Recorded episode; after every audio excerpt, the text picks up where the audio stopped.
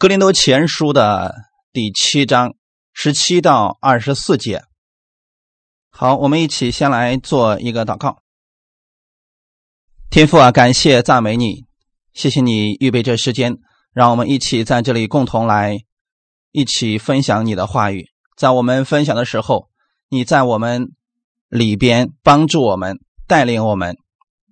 感谢赞美主，更使我们在你的里边得着你的供应。把这个时间完全交给你，圣灵，你在这个时候来亲自带领我们，让我们透过你的话语，不断的来调整我们自己。感谢赞美主，你用你的话语来更新我们每一个弟兄姊妹。奉主耶稣的名祷告，阿门。好的，看我们今天的本文，《格林多前书》的第七章十七到二十四节。我们需要一起来读一下这节经文，《格林多前书》第七章十七到二十四节。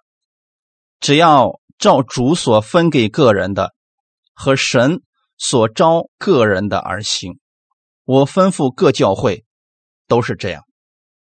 有人以受割礼蒙招呢，就不要废割礼；有人未受割礼蒙招呢。就不要受割礼，受割礼算不得什么，不受割礼也算不得什么，只要守神的诫命就是了。个人蒙召的时候是什么身份，仍要守住这身份。你是做奴隶蒙召的吗？不要因此忧虑，若能以自由，就求自由更好，因为做奴仆。蒙召于主的，就是主所释放的人；做自由之人蒙召的，就是基督的奴仆。你们是重价买来的，不要做人的奴仆。弟兄们，你们个人蒙召的时候是什么身份？仍要在神面前守住这身份。阿门。好，这是我们呃现在所读的本文。我们今天分享的题目啊，叫“守住蒙召时的身份”。保罗在上一次都给我们讲过了婚姻里边的一些事情，比如说基督徒能不能离婚呢？啊，面对离异的、丧偶的该怎么去处理？到今天的时候呢，保罗给我们讲了另外一件事情，什么样的事情呢？那就是我们。在主里边有一个身份，是神的儿女，神的爱子。可是我们在世上的时候啊，也另外有一个身份。你不仅仅是神的儿女，你同时可能还是一个父亲，你可能也是一名母亲，或者说你是一位公司的老板。但是我们。所有的弟兄姊妹在灵里边，我们都是神的儿女，我们有不同的在世上的身份，我们称这个为属世的身份。所以今天这里所说的守住蒙召时的身份啊，不是指你属灵的身份，不是指你是罪人或者是义人，而是属世的身份。我们信了主耶稣之后啊。并不是与世隔绝了，不食人间烟火了。我们仍要与人相处，也会与不信的人相处。那神希望我们守住蒙召时的身份，比如维持夫妻原来的关系。那夫妻当中有一个不信的，你不能因为你信主了，你就把人家给踢了，或者把人家给离弃了。你要守住这。夫妻的关系，那么还有一些呢是受割礼的，还未受割礼的，这是指犹太人和外邦人的关系。那弟兄姊妹，透过这些事情，这是很现实的。我们信了主之后，我们一定会跟这些人相处的。那我们到底该怎么样去相处呢？比如说。主人与仆人，今天公司里边的呃老总和下面的员工们都信主了，我们怎么样去维持这个正常的关系呢？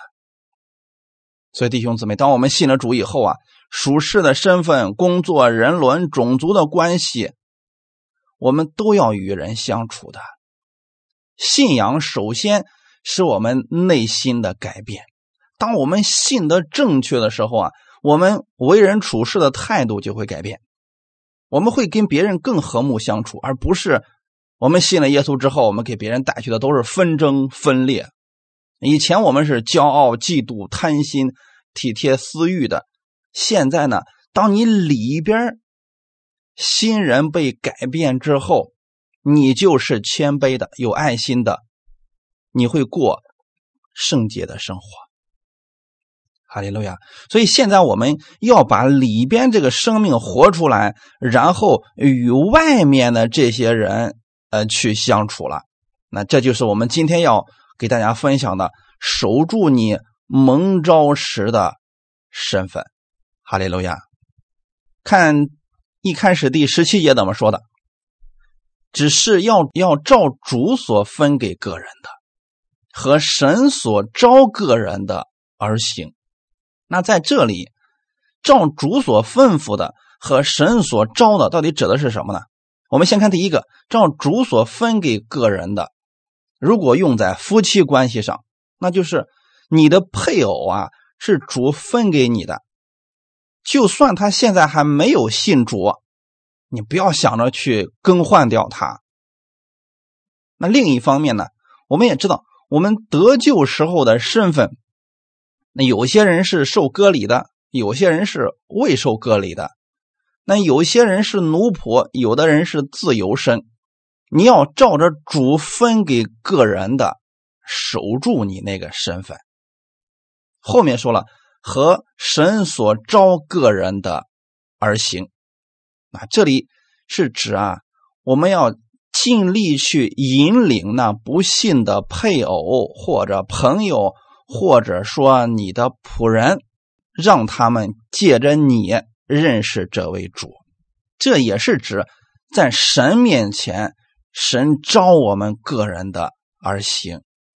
哈利路亚！这是我们作为神的儿女的一个本分。首先呢，别想着跟不信的人隔绝了，再也不跟他们来往了。我们要守住这个身份，同时呢，也要影响到他们。反而呢，有些人是被不信的影响了，那就证明说我们没有守住我们里边那个真实的身份，我们也没有活出来我们该有的身份。保罗在在这儿说啊，我吩咐各教会的都是这样，他不是光给格林多人写的啊，给各个教会里边是这么写的。所以弟兄姊妹。那你现在你要记得一个事情啊，那就是我们现在所领受的这个话语啊，它不仅仅是给某一个教会的啊，它是给所有的教会的。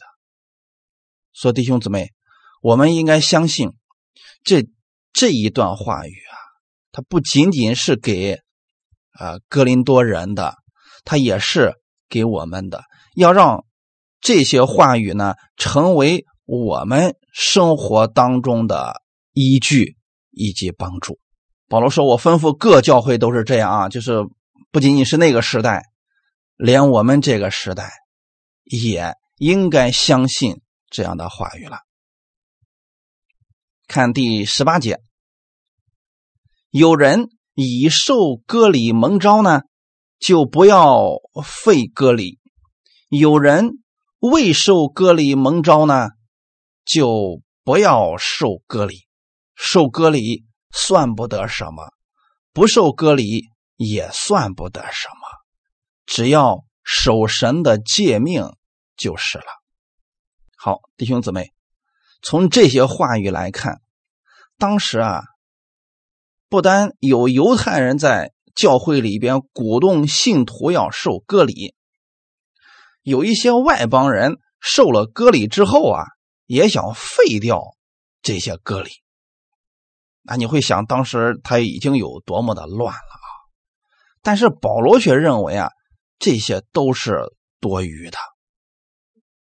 那为什么有一些人他想要受割礼，是因为他想进犹太教？当他进了犹太教之后啊，就必须守当时犹太人给他们的一个规条，比如说受割礼。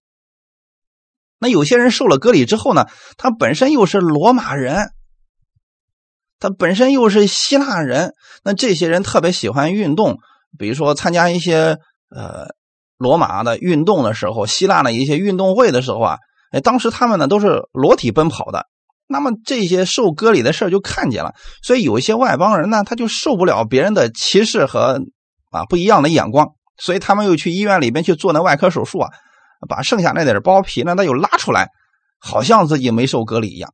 当时的人们都已经成这个样子，两方面的人们都想去靠着这个行为去做点什么，但是保罗在这里面说呢，这个都是多余的，没有受割礼的呢。就不必要求受割礼啊，因为呢，割礼算不得什么。为什么保罗要说这些呢？因为我们不是靠着这些受割礼来得救的，受割礼与没有受割礼啊，都无可夸的。最要紧的是，我们要遵守神的话语。所以保罗在这儿给他们就讲了。只要守神的诫命就是了。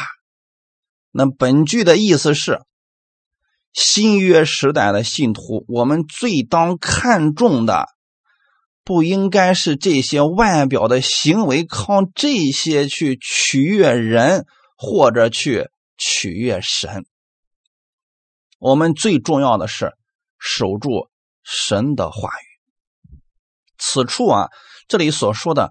守神的诫命不是指实践，我去查了一下原文，它这里指的是神的命令或者吩咐。那很明显，保罗在这里说的是耶稣基督的命令，或者说耶稣基督的吩咐。他绝对不是让人再回去去守十诫的。看一段经文，《罗马书》第二章。二十五到二十九节，你若是行律法的，割礼固然与你有益；若是犯律法的，你的割礼就算不得割礼。所以，那未受割礼的，若遵守律法的条例，他虽然未受割礼，岂不算是有割礼吗？而且，那本来未受割礼的。若能全守律法，岂不是要审判你这有遗文和割礼竟犯律法的人吗？因为外面做犹太人的不是真犹太人，外面肉身的割礼也不是真割礼，唯有里面做的才是真犹太人。真割礼也是心里的。在乎灵，不在乎遗文。这人的称赞不是从人来的，乃是从神来的。我们读这段经文是要告诉大家，保罗所说的诫命不是指十诫，不是指摩西的律法，他也不是让人去行律法来夸口，而是指。耶稣基督的诫命，那如果这里的诫命指的是十诫，那就等于保罗说了，受不受割礼都不要紧，只要守住十诫就是了。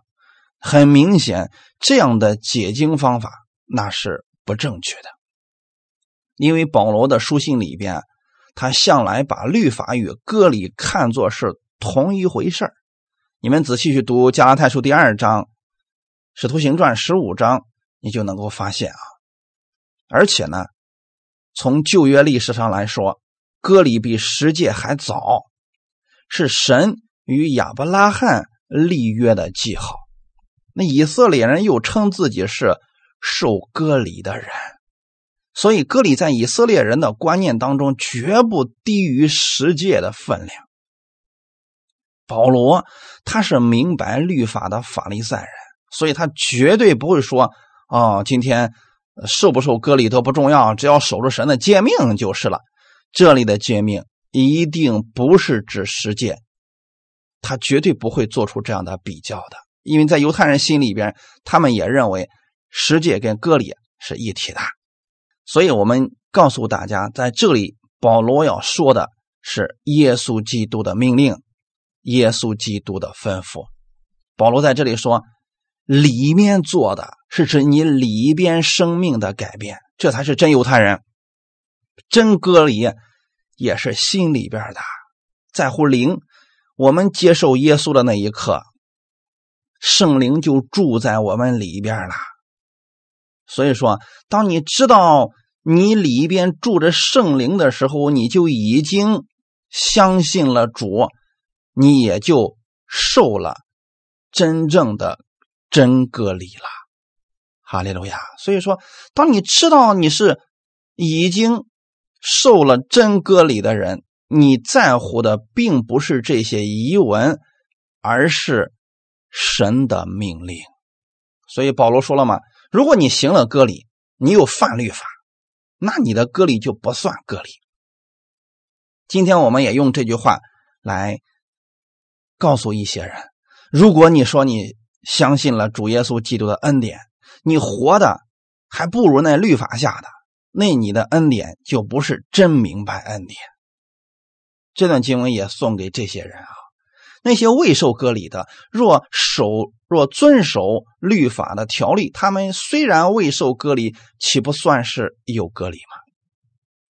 那有些人虽然还不太完全了解耶稣基督的恩典，他们虽然在律法下，可是他们活出来了啊，不定罪耶稣基督的那份爱，他们也是在恩典之下的呀。所以重点呢，不在乎你现在是夸口你在做什么，而是看你究竟有没有按照神的命令和吩咐去思想、去生活。哈利路亚！所以真正的是在乎灵，而不在乎疑问。你不是靠着一套程序让神来接纳你。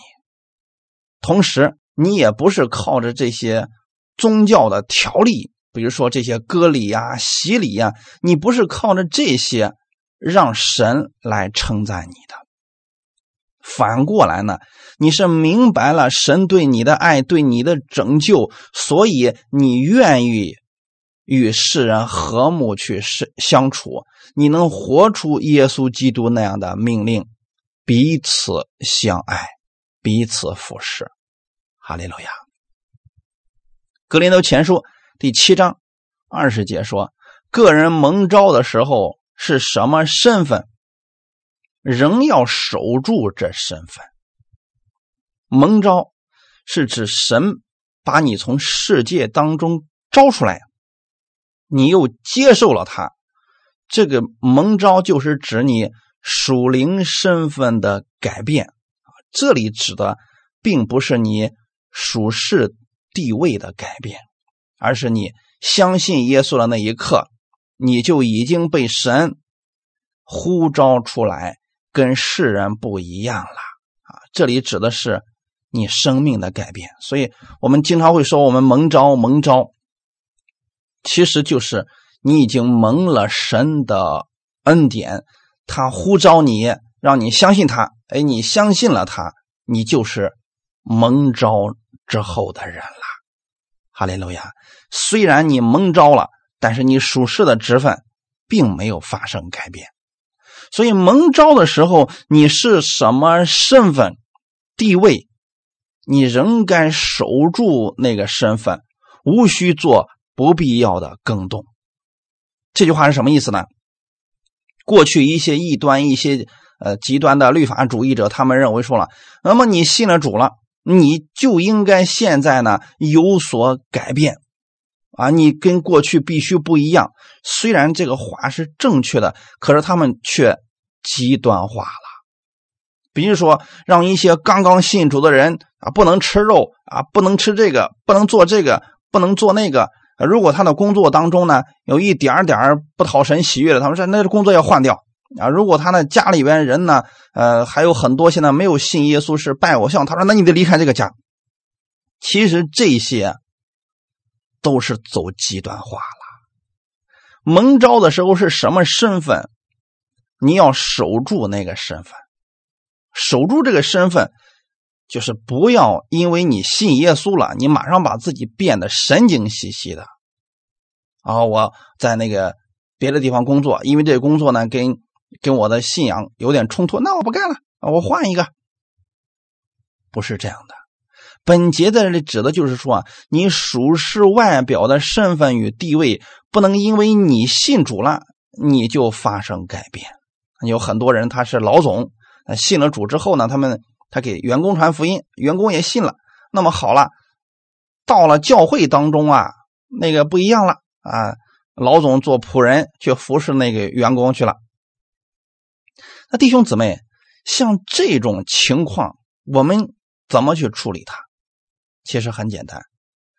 我们在主里边，我们都是弟兄姊妹，但是我们属世的身份不要发生改变。就是在外表上，你还是要尊敬你的长辈，尊敬你的长官，尊重你的老总，这些是必须有的。不能说我们现在信主了啊，我是神的儿子，你算什么呀？你老板虽然没信耶稣，但是你必须在属世的身份上去尊敬别人。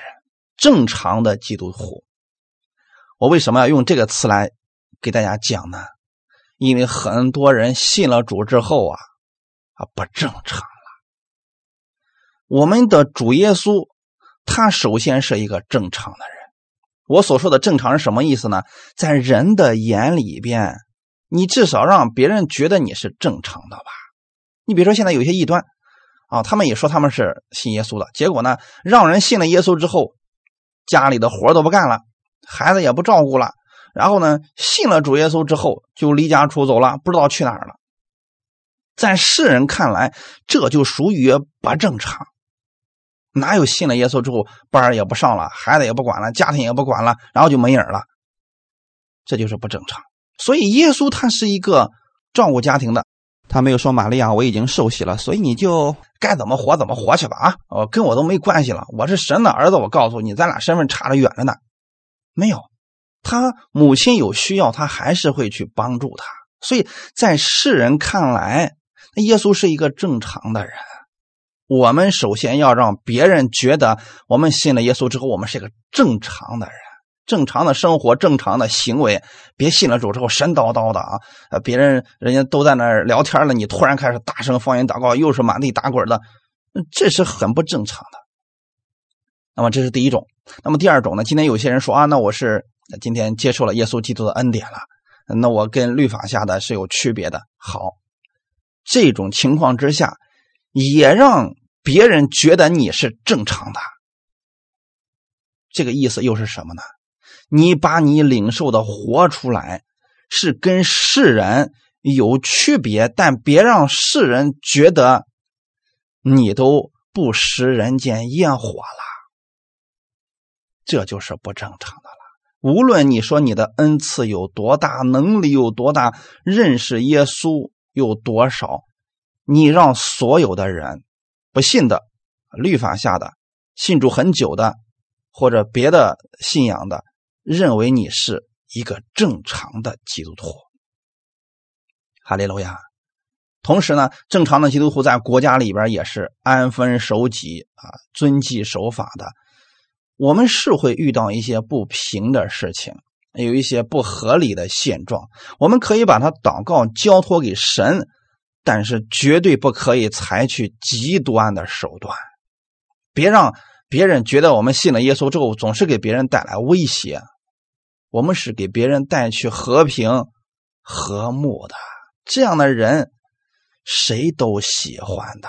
所以你们个人蒙召的时候是什么身份？要守住这个身份，不能因为你信主了，你马上觉得你了不起了，谁都看不起了，这样是不行的。格林多前书第七章二十一节：你是做奴隶蒙召的吗？不要因此忧虑。若能以自由，就求自由更好。刚才我们所提到的是割礼的例子，那是在宗教礼仪范围之内的。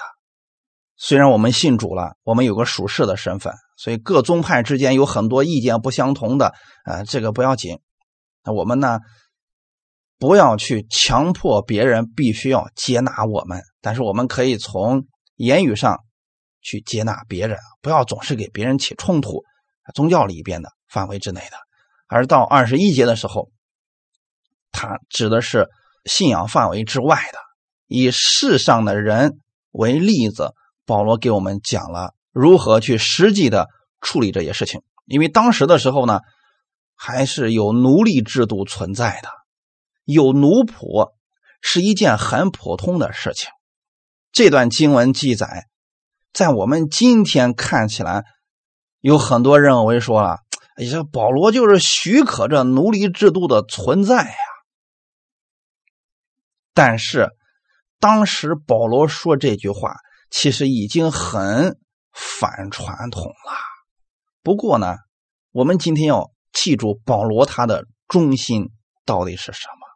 使徒保罗的使命绝对不是改变世界，他只是凭着神的旨意勉励那些做奴仆的基督徒，要守住他们现在的身份，要尽他们的职责，在工作上。显出忠心，要尽心尽力的去服侍他的主人。我把这段话语今天也送给大家。别以为你信了耶稣了，你要改变这个世界。你要做的就是啊，把耶稣活出来，改变你身边的人，给他们带来和睦和平，把耶稣的这份爱啊，透过你。彰显出来，所以我们别老想着自己多了不起，这世界没了我不行，我是改变世界的人。我们要做的就是把神的救恩显明出来，使人因着我们得着基督的生命。人的生命改变可以间接的影响社会，无非两种，第一种。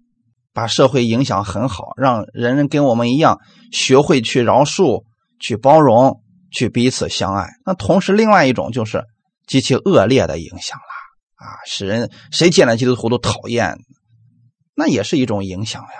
但是我们要做的影响就是使世人更加和平和睦。如果基督徒他信了耶稣之后啊，他的生活并没有。发生改变，我所说的改变，就是指在跟别人相处的时候，他没有发生一丁点的改变。比如说，有些人他信了耶稣了，他觉得说了：“哎呀，我是谁呀？我是神的儿女。”他开始瞧不起他公司里边其他的人，甚至对他的上级给他的吩咐，他也听不进去了，那不忠心于原来的职责了。那人就会认为啊，基督徒是不安分守己的。这样的话呢，反而使耶稣基督的名受到亏损，传福音的时候就会受到拦阻。你就不能使那些人透过你看到耶稣的爱了。所以，我们今天信了耶稣基督之后啊。我们要在我们原来的本职工作上，我们把它做到最好，像约瑟一样。约瑟是个信主的，可是他当了奴隶之后呢，他在他奴隶的这个事情上，靠着主，他做的很好，这就是我们的见证啊。所以说，今天我们在社会当中，我们有属世的身份，你信了耶稣了，你要学习使用耶稣的智慧。去把你的本职工作做好，而不是变得很懒懒惰了。有很多人说了啊，我已经信耶稣了，耶稣把一切都做成了，所以我今天我不需要像他们一样去努力工作了。你不努力不工作，结果事儿没做成，老板批评你的时候，上级批评你的时候，你要虚心接受，千万别说了啊，你算什么？我的耶稣会帮助我，会惩罚你的，别这样，没用的。神不会。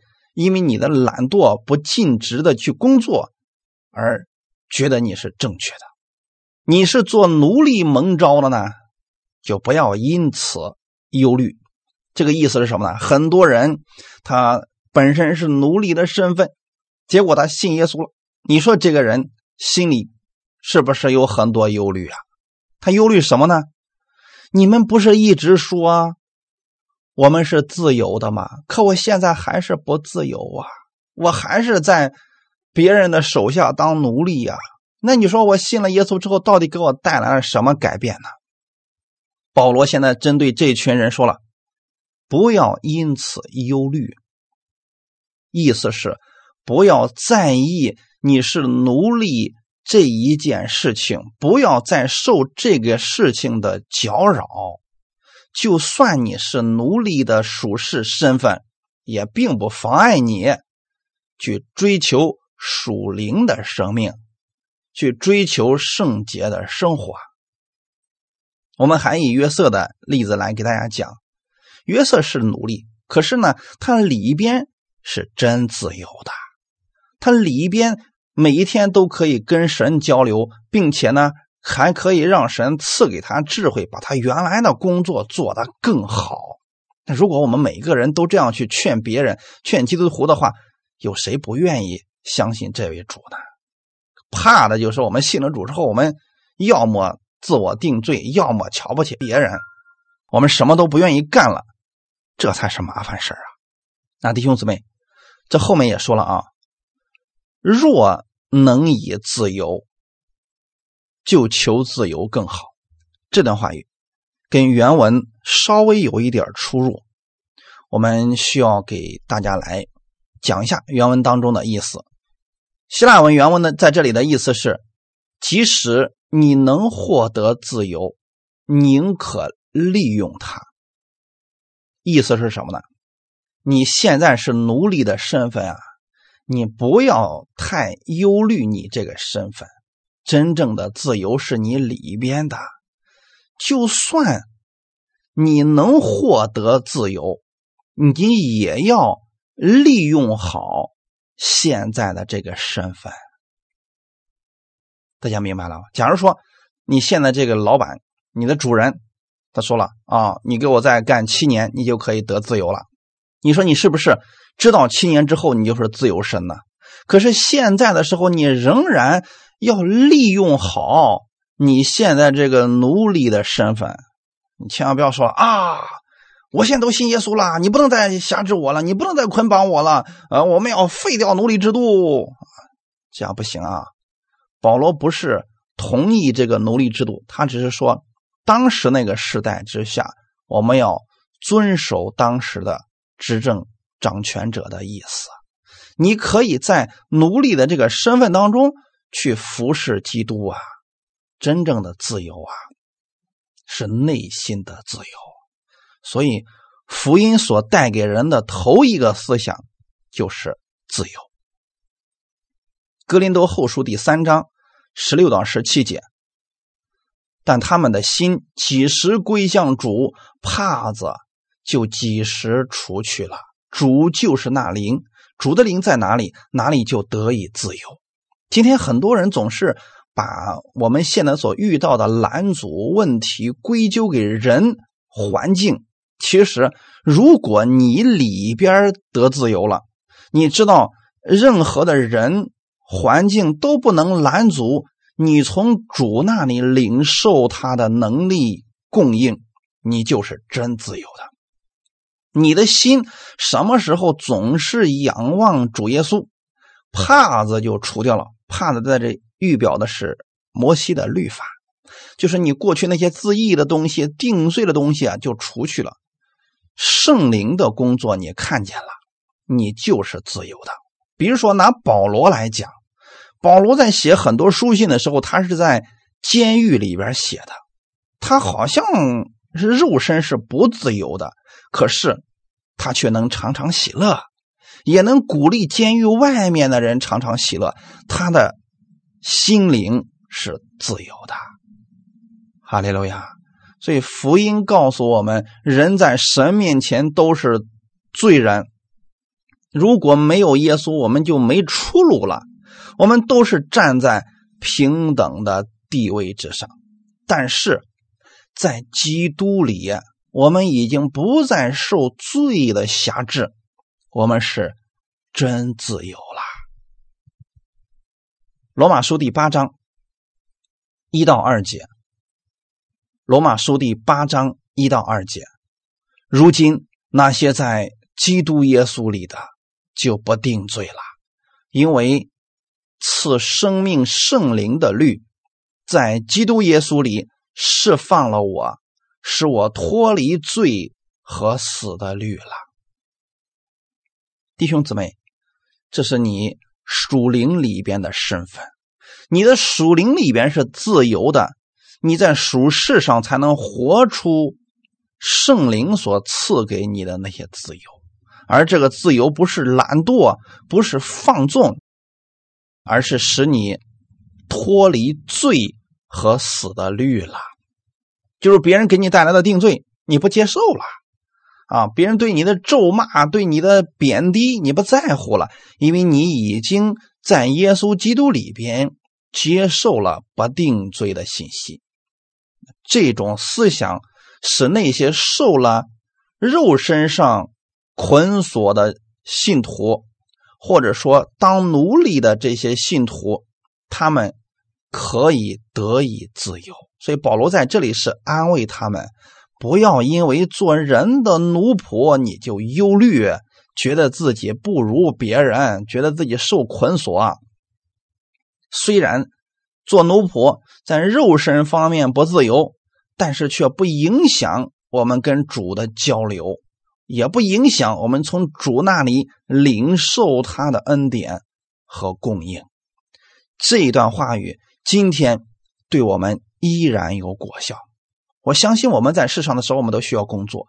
其实工作的时候啊，我们是跟老板签立的合同，你也不过就是做像奴仆一样的事情而已呀。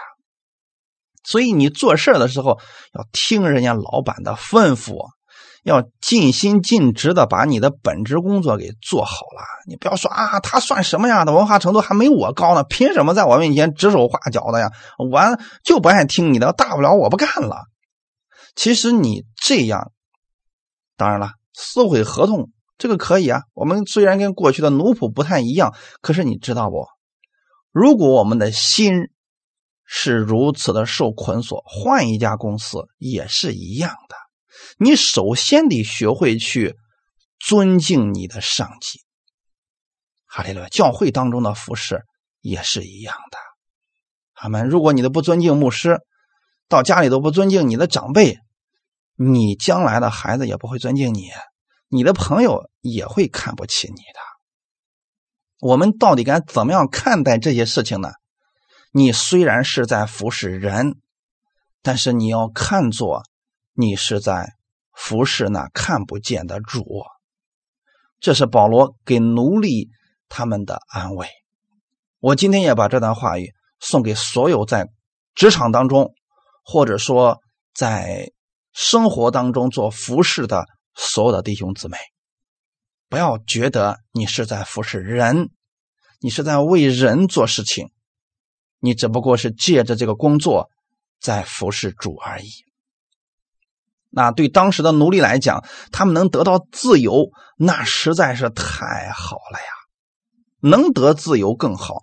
若是不能得着自由，也无碍于你的信仰，他并不能跟你的信仰发生冲突啊。所以做奴仆的人同样可以侍奉神呐，可以像很多自由的人一样去侍奉神，去向神祷告啊。对不对？所以弟兄姊妹，今天你在工作当中，你不能说，哎，我这工作让我不能信主了。你总是有方法可以去依靠主向神祷告的。格林德前书第七章二十二节，因为做奴仆蒙召于主的，就是主所释放的人；做自由之人蒙召的，就是基督的奴仆。哎呀，好像保罗把话给说反了一样。做奴仆蒙召的是主所释放的，啊，做自由之人蒙召的反而成了基督的奴仆了。这又是什么意思呢？世上的自由不是真自由，因为许多人的心灵还是被许多人或者事物受辖制呀。唯有天父的儿子耶稣能使我们得着真正的自由。这里所说的真自由，就是你不受这个事情的辖制。很多人骂你一句，我完了，你能连着一个月都睡不着觉，你就是很明显受这个人言语的辖制了。这不是真自由啊！啊，别人说你一下，一句话不好听，结果呢，你生气好半天，证明你没有拥有是真正的自由啊。但是呢，那肉身上蒙召于主的，就是本身呢，他是个奴仆。但是现在呢，他知道他是被主耶稣释放的人，他能活出来自由的生活。这个自由不是他想干什么就干什么，而是主人给他所派的活，他能够很喜乐的去面对了。主所释放的人，在这里指的是被主耶稣从罪恶、从撒旦、从律法、从各种捆绑的权势之下释放出来，得以自由。自由的去爱人，自由的去饶恕别人，自由的去怜悯别人，这个不是所有的人都能做到，包括基督徒，他不一定能明白这个真理啊。我们看一段经文，《约翰福音》第八章三十二到三十六节，《约翰福音》第八章三十二到三十六节，你们必晓得真理，真理必叫你们得以自由。他们回答说。我们是亚伯拉罕的后裔，从来没有做过谁的奴仆。你怎么说你们必得自由呢？耶稣回答说：“我实实在在的告诉你们，所有犯罪的，就是罪的奴仆。奴仆不能永远住在家里，儿子是永远住在家里。所以天父的儿子若叫你们自由，你们就。”真自由了。那这段话语其实很明显，耶稣告诉我们啊，真正的自由不是你想干什么就干什么，那个叫放纵。真正的自由是你脱离了罪，脱离了定罪，脱离了自义，你可以自由的享受神的爱、喜乐，也不受人。定罪的影响，哈利路亚。所以在今天我们所读的本文当中，保罗的意思也很明确：肉身上是奴仆，但你在基督里是自由的。就像刚才耶稣对法利赛人他们所说的那样，你们觉得你们是自由的，实际上你们还在罪的奴仆当中啊。天父的儿子才能叫你们得着真正的自由。所以我们不要去怪环境和人，重要的是要提升你自己，扩张你的境界。哈利路亚！我们再次强调一下，自由不是你想干什么就干什么，这不是自由，这是放纵。自由是靠着神的真理而行，凡是不受辖制，可以自由的去爱别人、饶恕别人，使我们自己。和别人得益处。如果有人信了耶稣之后，觉得自己再也不用受任何的约束了，任何人也不能要求他做什么，就算他错了也不能说，他想做什么就做什么，这个也是放纵，只不过是从摩西的律法里边出来，进入到了另一个律法自义的律当中去了。我不知道这样讲，大家是否能够明白呢？今天有很多人接受了耶稣基督的恩典，谁都不能再说他，让他去做一点事儿，那就说是用律法对待他；让他去做点事他说耶稣都做成了，我还用做什么呀？我不能做，我一做你，那就是我又靠自己了，工作也不做了，教会的侍奉也不做了，就想着人应该供应他，把他当神一样去供着他了。其实啊，这就是放纵，而且还不允许任何人去说他已经错的离谱了，也不能说，这只不过是进入到了自义的律当中去了。所以保罗在这儿说了啊，做自由之人蒙招的，你就是基督的奴仆。什么叫基督的奴仆呢？奴仆就是主人让你干什么你就干什么，你的样式是学着主人的样式。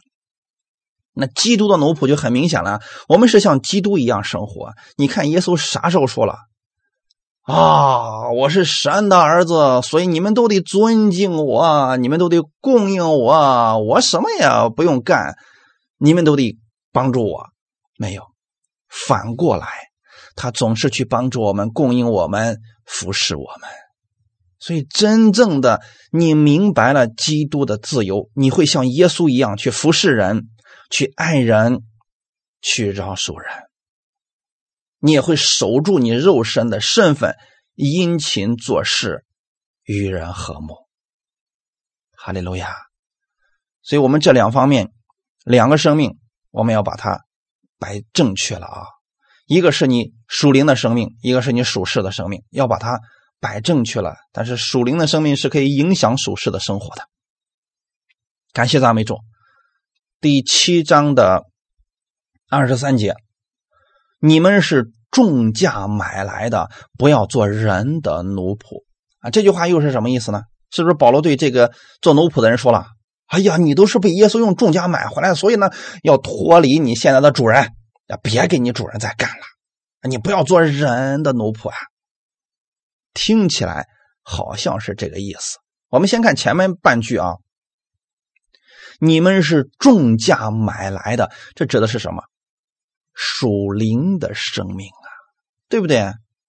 你们是重价买来的，指的是我们今天都是耶稣基督用宝血所赎买回来的一群人。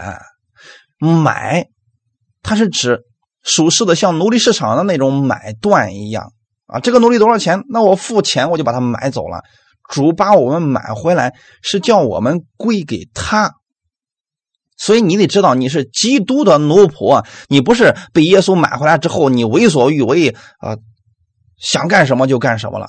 不是，你被基督买回来就要听基督的话语，那对你都是有益处的。再也找不着这么好的一位主啦。不要做人的奴仆，是指信徒得救之后，你得知道你是主的。奴仆是基督的奴仆，不要把人的话语啊当做神的话语去生活了。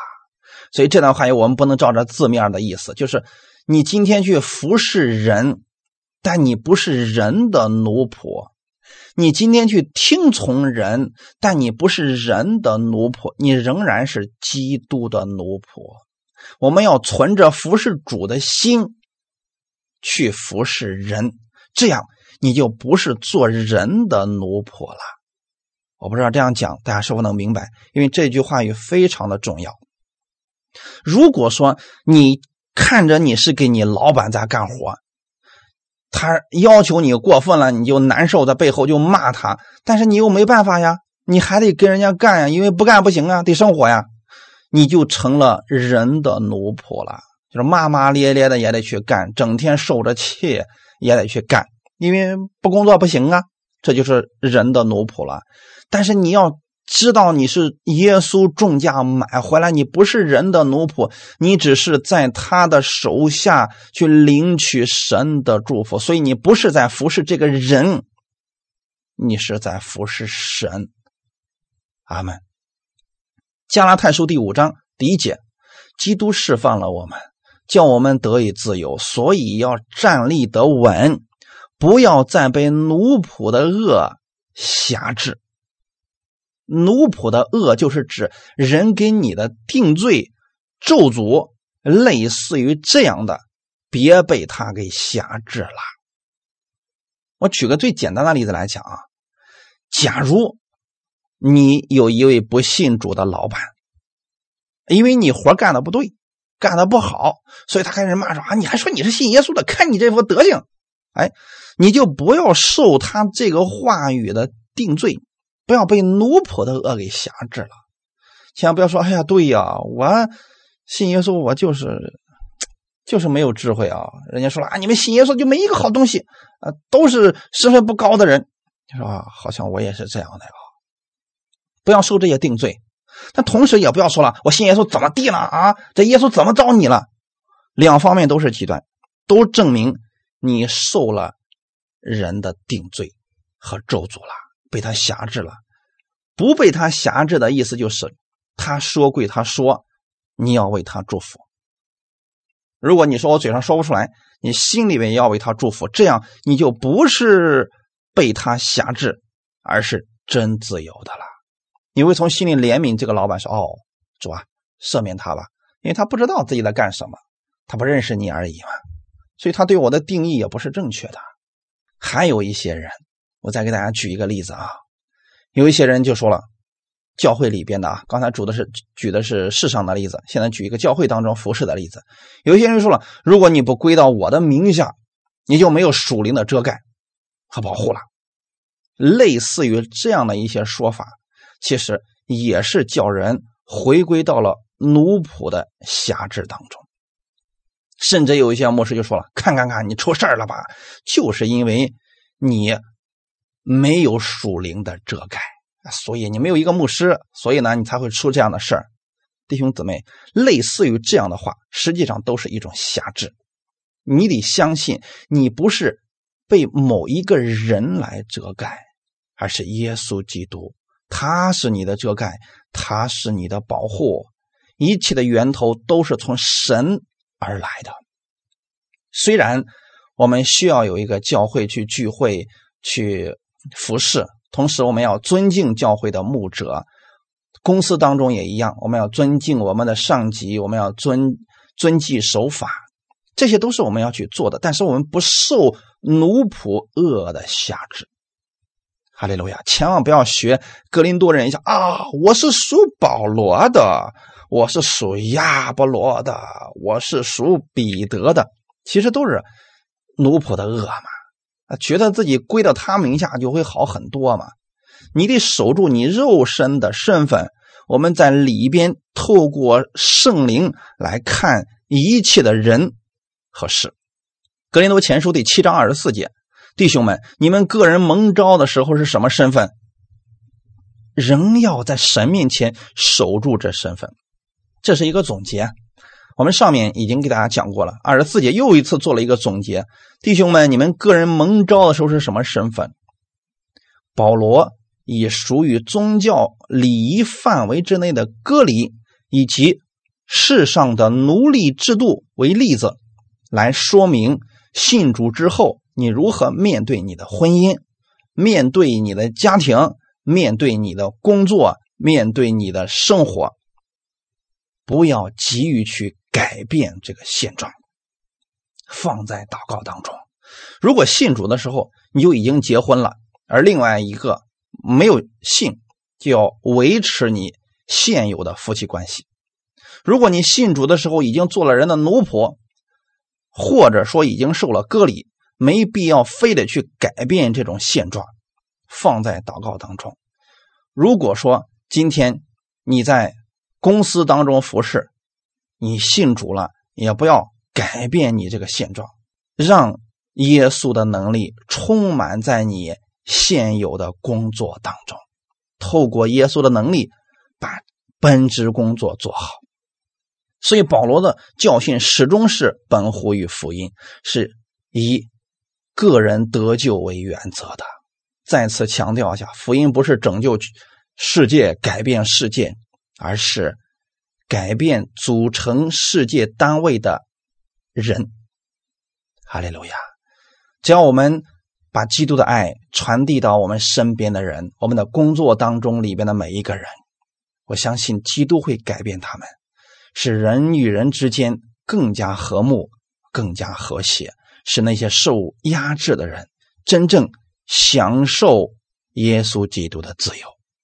感谢赞美主，我们一起来祷告。天父啊，感谢赞美你。当你把你的生命赐给我的时候，我接受了，我就拥有了你的生命。你让我们信了主之后，不是离开这个世界，而是与人相处，使世人透过我们看到基督的爱、基督的饶恕、基督的自由。我们的自由不是放纵，而是自由的去饶恕别人，去容纳别人。感谢赞美主，请你让我记住我这蒙召的身份，同时也赐给我智慧，让我在我现有的工作当中用你的智慧供应去生活。感谢赞美主，谢谢你这样的爱我。你借着今天这样的话语，让我守住我现在的身份。我在基督里边是神的儿子。我在人的面前愿意把基督的样式活出来，因为我是基督的奴仆。我愿意按照你的话语去生活，请你来帮助我，你带领我，用圣灵来更新我，让我常常想起你的话语。感谢赞美你，一切荣耀都归给你。奉主耶稣的名祷告，阿门。